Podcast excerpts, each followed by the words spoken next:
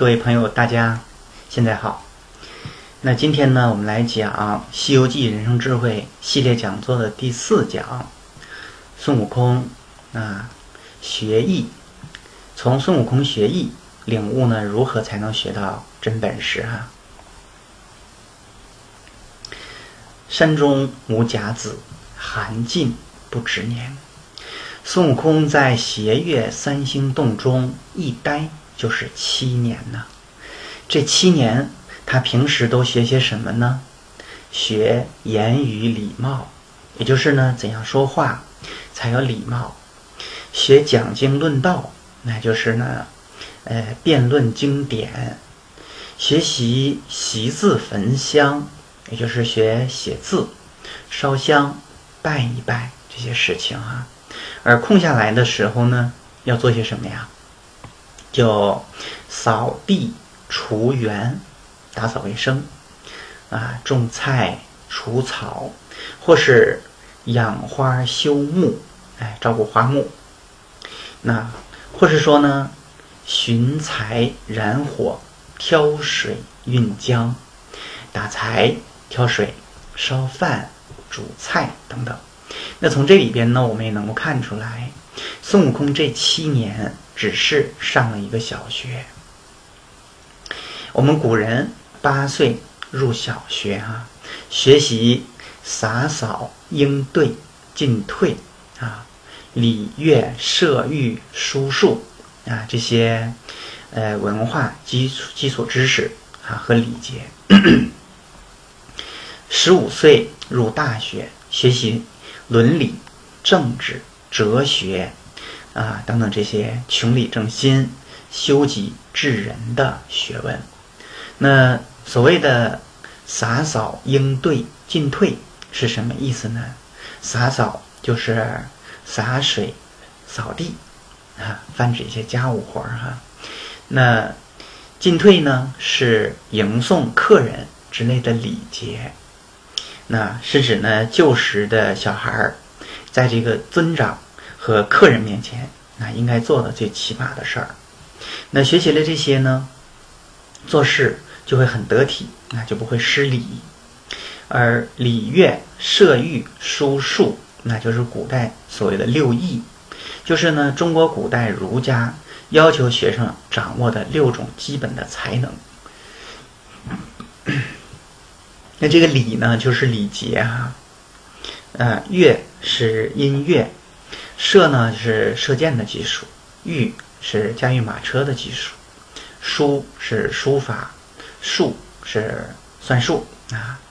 那我们知道，孙悟空可不是一般人啊，在花果山的时候，他是一个猴王，那可是他不嫌低下啊，从最基层做起。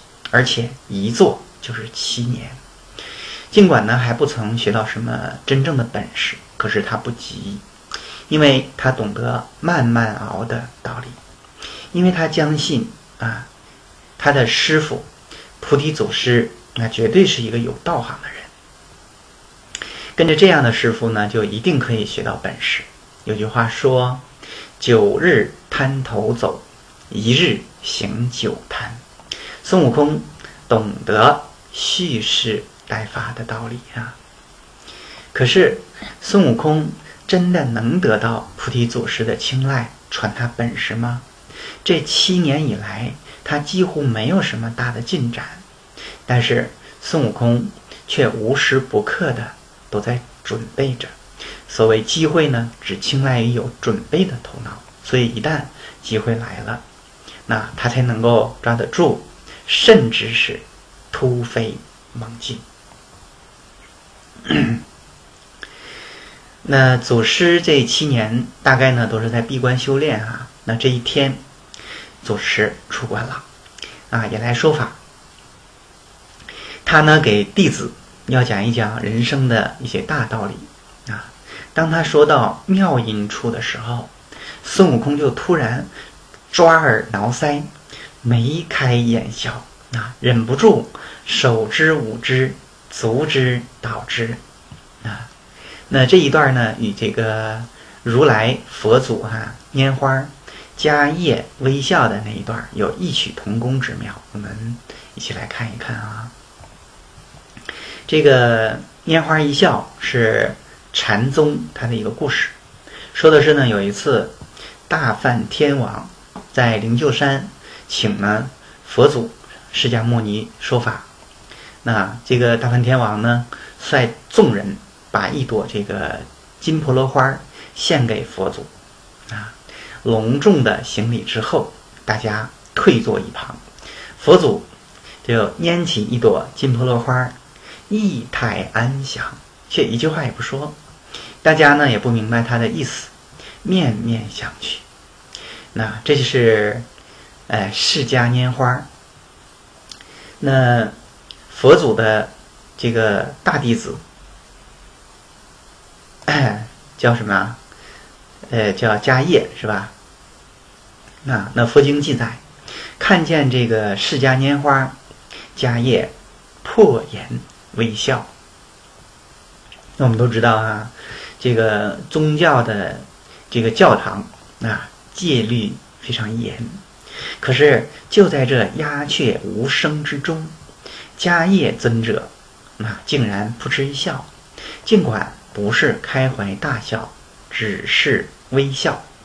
那也是大大出于常规的，这就是迦叶微笑啊。那摩诃迦叶破颜轻轻一笑，佛祖当众宣布：“我有普照宇宙、包含万有的精深佛法，熄灭生死、超脱轮回的奥妙心法，能够摆脱一切虚假表象。”修成正果，其中的妙处难以言说。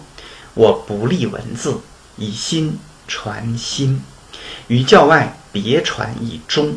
啊现在呢，就传给摩诃迦叶啊，然后把平素所用的金缕袈裟和钵盂都授予迦叶。正是因为迦叶微微一笑。悟到了佛法的这种境界，所以佛祖把衣钵传给了他，成为了西天的第一代祖师。我们回过头来说故事，那呃，菩提祖师哈，他因为站的比较高，那孙悟空呢，他这个动作啊，在上面他全都看见了，他就叫孙悟空说：“你怎么不好好听讲？”在那里癫狂耀武干什么呢？孙悟空连忙解释说：“弟子是很诚心的、很认真的在听讲，只是听到老师讲到妙音处，太开心了，就忍不住手舞足蹈起来了，望师傅啊恕罪。”那我们大家也想一想，孙悟空他为什么能听到妙音呢？而别人为什么听不到呢？可见孙悟空啊，除了平时啊学习那些啊洒扫应对进退的功课之外，一定是另找时间啊用功了，利用自己的业余时间来学习了，所以他才能够在祖师登坛讲道的时候听出妙音来。而这呢，完全归功于孙悟空平时的努力。因此，当机会还没有到来之前，一方面要耐心的等待，一方面呢，要努力的储蓄实力，才能在机会到来的时候抓住机会。这就是孙悟空能够得到青睐的原因之一，跟我们前面讲的这个迦叶是一样的哈。呃，跟佛祖一样，菩提祖师呢，他也是知道孙悟空的程度到了，就起了一个想教他的念头，就说：“你既识得妙音，很好，那我问你，你到洞中多少时间了？”孙悟空就回答说：“常去后山打柴，在那里吃了七次的宝桃，想想应该是七年了。”那祖师又问：“啊，那你想学一些什么本事啊？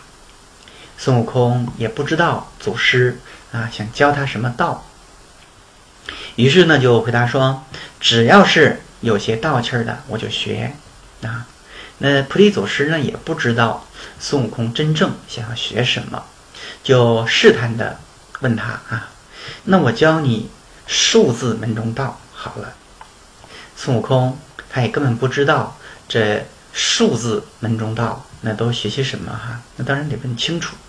祖师呢就告诉他说，就是学请仙扶鸾，啊，也就是通过呢鸡童来传达神明的旨意，就是学啊问卜蛇诗啊，用这个呃呃诗草啊来卜卦，那这些呢都是问神啊这个求卜。教人呢趋吉避凶的法术。孙悟空呢，他很清楚自己想要的是什么，就直接问：“可以得到长生吗？”祖师说：“不能。”那孙悟空说：“那不学这些。”听到这里呢，须菩提祖师就知道孙悟空想学的是长生之术，但是呢，不知道到底他有多想学，于是就继续试探他说：“哈，好。”那我教你留字啊，门中道怎么样？啊，那留字门中道又是什么呢？那须菩提祖师就说哈，那是哎儒释道，也就是儒家啊、释家，还有道家、阴阳家、墨家这类的信仰哲学之类的东西哈。那孙悟空又问：可以长生吗？祖师就打了一个比喻，啊，说是呢，壁里安住。那孙悟空不懂啊，可是呢，他不懂就问，啊，他绝不会啊，不懂装懂。这个呢是很健康的学习方式啊。那什么是壁里安住呢？祖师解释说，就像是人家盖房子，为了呢要坚固，就会在墙里安装一个大柱子顶住。啊，那个柱子就算是再坚固，那大厦呢，有一天它也会倾倒的。孙悟空一听就说：“那还是要倾倒的啊，不长久，啊，不学。”祖师呢，哈哈，那就又试探他说：“啊，那我教你镜子门中之道，那就是呢参禅打坐，啊，或是说动字。”门中之道，那就是炼丹、那采阴补阳之类的这些啊。那因为呢都不能够长生，所以呢孙悟空通通说不学。那这样呢，祖师就已经非常的清楚，孙悟空想学的东西呢是长生不老之术，而且他的学习的意志是相当的坚定的。那只是不知道他的资质如何，能不能学会呀？于是，那这个祖师呢就假装生气啊，说：“你这个也不学，那个也不学啊，那你到底要怎么样呢？”于是说完之后，就在孙悟空的头上打了三下，然后倒背着手走到里面去，把中门关闭，那撇下大众而去呀。大家就开始抱怨孙悟空了。为什么要跟师傅顶嘴呢？这一进去又不知道什么时间才能出来了。但是孙悟空一点都不生气，还满脸的陪笑。那孙悟空为什么不生气呢？那原来他已经打破了师傅的哑谜。师傅在他头顶上打了三下，其实呢就是告诉他要三更的时候，哎，就是半夜十一点到一点。那这个时候去找他，倒背着手到里面去，将中门关闭。意思呢，就是说要呢晚上从后门进来找啊，要秘密的传道给他。于是孙悟空留心等到了三更，那绕到了后门，看看这个门没有上锁啊，就知道师傅也在等他，他就走到了床前。看到师傅呢，正朝里面在睡，他跪倒在那里不敢惊动。那等师傅自己醒过来，不久呢，师傅醒了，一边起来一边就说：“难难难，道最玄，莫把金丹坐等闲，不欲智人传妙诀，空言口困舌头干。”那这首诗的意思是说呢，求道是很艰难的。如果没有师傅教，是学不成的。啊，菩提祖师呢，看到孙悟空跪在床前，就问他说：“怎么不去睡觉啊？来这里做什么呢？”孙悟空说：“师傅，您不是叫我半夜三更的时候来这里学本事吗？”师傅一听，就心中暗喜，这猴头果然是天地生成的啊，资质够了。那不然怎么会打破我盘中的哑谜呢？所以呢，脸上就挂了一丝欣慰的微笑。孙悟空接着恳求师傅说：“此间更无六耳。”那意思是说呢，这里头没有第三个人，只有你我四耳。那就你跟我两个人哈，求师傅传我长生不老之术吧，永不忘恩。师傅就说：“你既识得我盘中的哑谜，那既是你我有缘，就传你长生妙道吧。”那这时候，祖师就把根源说破，传了孙悟空长生之道的口诀。孙悟空用心记住了，拜谢啊回去。每天子前午后，那就是晚上十一点前，中午一点以后。他自己呢，暗暗的练习，偷偷的学，不让别人知道。为什么不可以啊？对别人提起呢？因为这些本事是师傅偷偷教的，想必呢也是师傅嘱咐过了的。那同时呢，那有句话说啊，与谢则事不成。那意思是说，你做什么事儿，如果呢你先泄露出去了。往往就不会成功，因为嫉妒你的人，他们会暗中的设法的伤害你，或是呢阻挠你。你最好是等到事情做成了之后再说，这样呢比较好。那这里边呢，我们真的要学一学孙悟空的人生智慧了。你做什么事情，一定要等做的差不多了，或是做成了再说，切不可那还没有开始做。或是呢，没有做成的时候，就对人乱讲，你这样呢，一定会惹麻烦的。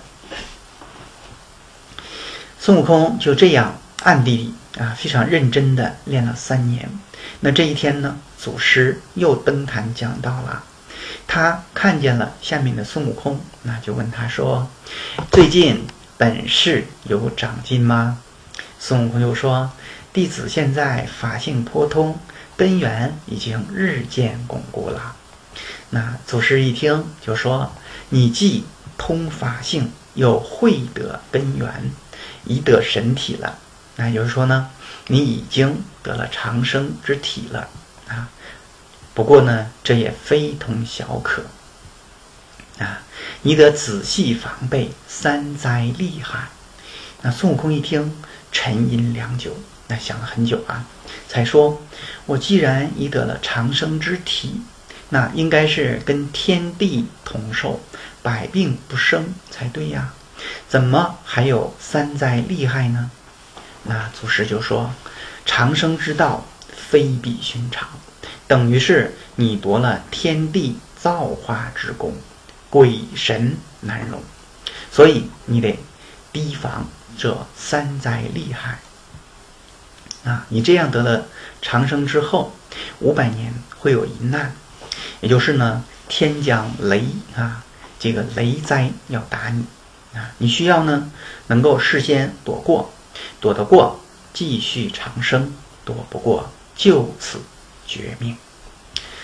呃，再过五百年，啊，还有一难是天降火灾烧你，这火可不是凡火，而是阴火。是从啊，你的脚底的涌泉穴往上烧，经过五脏六腑，直烧到头顶的泥环宫，那会烧的你五脏皆灰，四肢皆朽，那就是五脏跟四肢都变成灰呀，厉害啊！那再过五百年，还有一难是风灾。要吹你。这个风呢，也不是一般的风，而是避风。啊，这风是从头顶的囟门吹入，啊，脑瓜顶的啊，囟门。那经过呢胆、胃、小肠、大肠、三焦、膀胱等六腑，啊，再穿过丹田跟九窍，会吹得你骨肉消疏，其神自解。啊，全身的骨头跟肉都吹成泥呀！这三灾要躲过啊！孙悟空一听毛骨悚然呐，非常的害怕。那 那他知道要躲过这三灾，那肯定呢要靠师傅帮忙了啊！马上呢就恳求师傅传授他躲过这三灾的方法，绝不敢忘恩。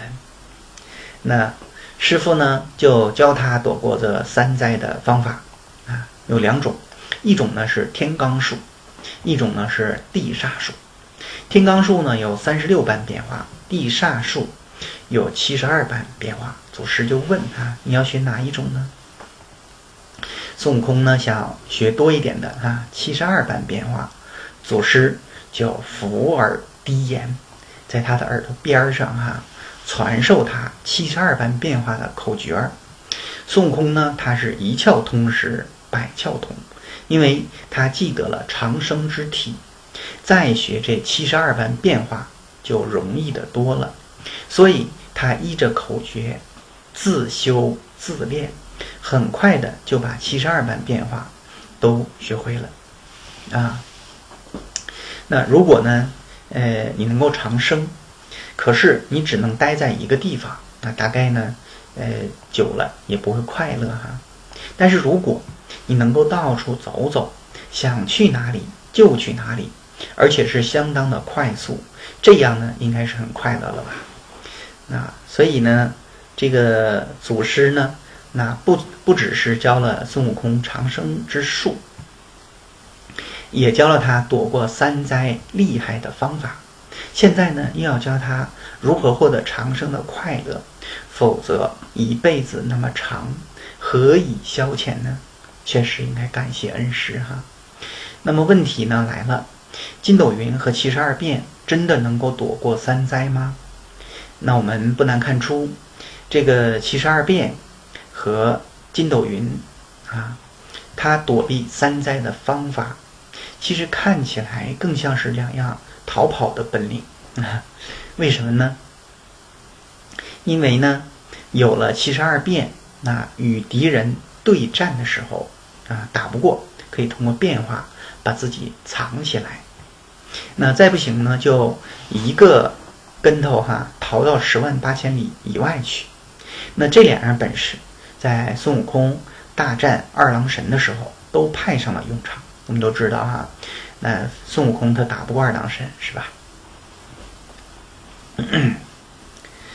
呃，其实呢，应付三灾的方法呢，大体上分两种啊，一种呢是补，那一种呢是躲啊。补呢就是吃什么金丹呐，还有蟠桃啊，还有人参果之类的方法。所以呢，神仙们哈要开什么这个蟠桃大会啊，这个丹元会啊之类的。那不补呢，就能啊，就难逃一劫呀。所以，那掌握资源的人说话呢，就相当的管用啊。所以呢，玉帝和王母才是众神的主宰。那天上的神仙啊，神将，大多数呢都是靠着这个蟠桃和金丹那这种补的方法来对抗三灾。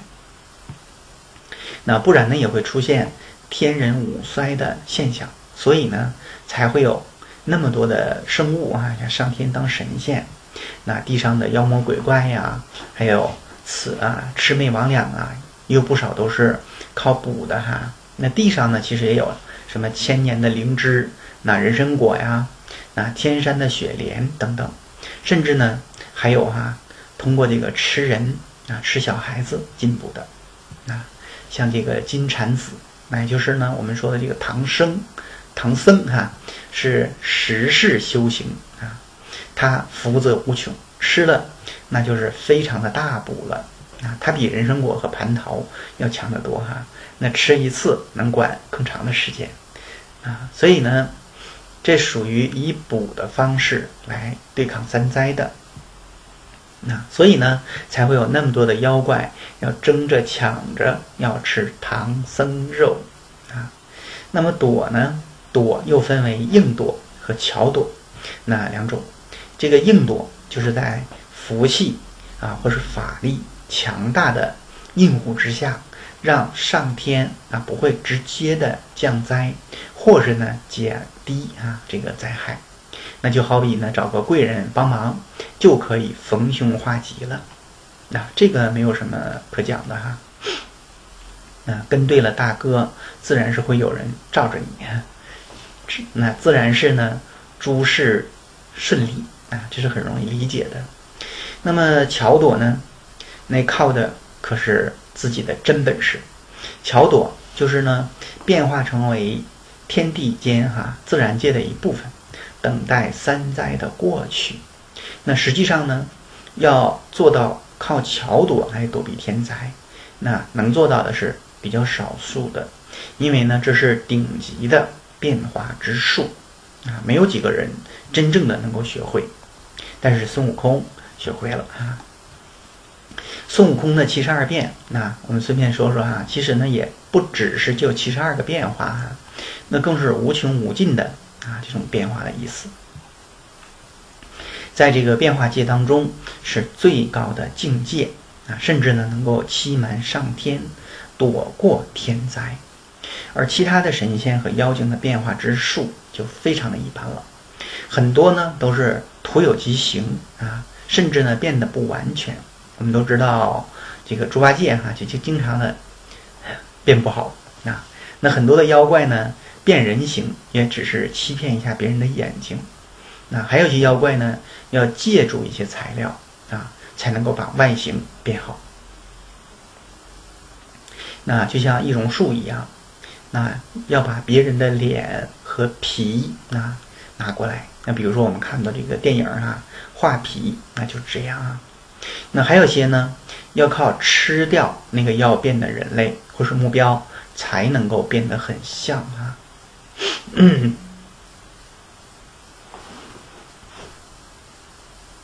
那所以说呢，菩提老祖那实际上是教给了孙悟空两样躲避这个三灾的本领啊。那附加的效果就是这两样本领，让孙悟空在与人对战的时候。几乎可以立于不败之地，打不过就变，变不过呢就闪人了，一个跟头哈就跑到十万八千里之外去了。你想伤害到他，那是很不容易的。那么这个筋斗云呢？筋斗云为什么是十万八千里？那其实十万八千里指的是十万八千个念头，在这个人王经里面啊有一段是这么写的。一弹指，六十刹那，那一刹那九百生灭。这里边呢，其实写的是人的念头啊，一秒钟能够呢两个弹指啊加一起，就是呢一秒钟能够起十万八千个念头。这个孙悟空呢，它本来就是心源，暗指人的心，一秒钟就会有十万八千个杂念。啊，那么我们到西天见如来又有什么寓意呢？其实就是不断的缩短跟如来本性的距离，减少杂念啊，这样一个过程。这个过程当中会有很多的心魔来干扰，比如说后面我们要讲的哈三打白骨精，其实呢就是斩三尸啊。这个呢我们后面呢会详细的给大家讲解。那只有把这些杂念都收掉之后，你不起心动念了，啊，你不呢妄想执着了，啊，自然就成佛了哈。好，我们接着回来说故事。那这一天呢，祖师啊就跟徒弟们哈戏玩晚景，啊一起欣赏夜景。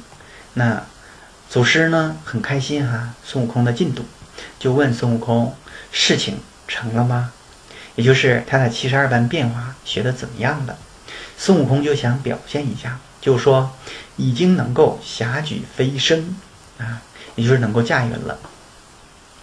祖师那就要他飞来看看啊！孙悟空就抖擞精神，连翻了几个筋斗，踏云而去。大约是哈一顿饭的时间，又飞回来了。那祖师就问他说：“你去了多远呢？” 孙悟空说：“大概不上三里路，啊，三四里路哈。”祖师就笑了，说：“你这算不了腾云啊，只能算是爬云。”那自古有一句话说得好哈，神仙朝游北海，暮苍梧。那意思呢是说，早晨从北海出发，晚上又回到了北海的苍梧了。那一日呢就可以游遍全世界，你这样才算腾云呐。孙悟空一听，跟自己的这个程度差得太远了哈，那直说太难。太难了，那而这个祖师呢也非常懂得哈教育的方法，该提醒的就提醒，该鼓励的就鼓励啊。那他呢就对孙悟空说：“世上无难事，只怕有心人呢。”孙悟空一听这话啊，就知道师傅呢是想教他哈，马上叩头给师傅哈请求啊教啊。这个绝不敢忘师恩，啊，我们都知道，孙悟空你再有心学，啊，如果呢没有师傅教他，那也只能是爬云哈。而这个时候呢，师傅确实是很慈悲，他看见孙悟空连翻几个这个跟头哈，踏云的这个姿势，那就依照呢这样的这个姿势传他筋斗云。啊，那这斗云怎么用呢？要捻着诀，念动真言，然后呢，攥紧拳头，将身一抖，跳江起来，一筋斗就有十万八千里。啊，那有的师兄看见了很羡慕孙悟空，就说会了筋斗云，将来可以给人家当铺兵了。啊，那当铺兵呢，就是古时哈。巡逻和递送公文的这样的一个兵卒，不管到哪里哈，都能够得到饭吃了。那就是说呢，有这样的本事就不会饿死了。啊，眼界不同，想法和做法就会不同。孙悟空可不这样想哈，他会了筋斗云之后，他整天无拘无束，自在逍遥，享受着长生的快乐。而这长生之乐。是师傅那赐予的，所以人呢要懂得感恩。虽然呢孙悟空有心，我们前头说了，你就算是你再聪明，你资质再好，再勤奋，但是不遇到名师指点啊，传他道术，他能学会这些本事吗？不能。那所以呢，我们想想，如果孙悟空没有遇到须菩提祖师，他现在。会是什么样子呢？那后面我们说了哈，这个呃，孙悟空回到花果山之后，那他的这个花果山受到呃混世魔王的欺负哈。那如果说没有学会本事，那一关他怎么过呢？所以一个人从呢呱呱坠地开始，就沐浴了太多的恩情，那父母的养育呵护。师长的传道授业，夫妻的相濡以沫，朋友的义气相投，邻里的真情帮扶，素昧平生者的无缘，那无无私的援助啊！好，那更有呢社会，那供给我们良好的生存环境和发展的机遇，乃至于呢大自然它的阳光雨露、春华秋实。人之所以区别于一般的动物，就在于人是有感情、有道德、有感恩之情的啊，有正义和责任之感的。那我们常说的这个孝道、尊师，就是呢要求子女对父母啊、学生对老师要感恩。那如果人人呢，那都能够啊常怀感恩之心。感恩生育呢你的人，感恩啊抚养你的人，感恩教育你的人，感恩关怀你的人，感恩帮助你的人，感恩钟爱你的人啊。那么古往今来，那些凡修身立业、卓有成效的人，大都是从最初始的感恩当中获得动力，从而激励自己。奋发有为的啊，那接下来孙悟空学会了本事，他不知天高地厚，又会惹出哪些祸患呢？欲知后事如何，且听下文分解。那感谢朋友们的收听。如果呢你觉得我讲的还不错，请分享本课程给更多的人，让更多的家庭受益。弘扬祖国传统文化，为中华之崛起而行动。更多精彩课程大家扫描二维码关注我们的微信公众平台。再次的感谢大家今天我们就到这里。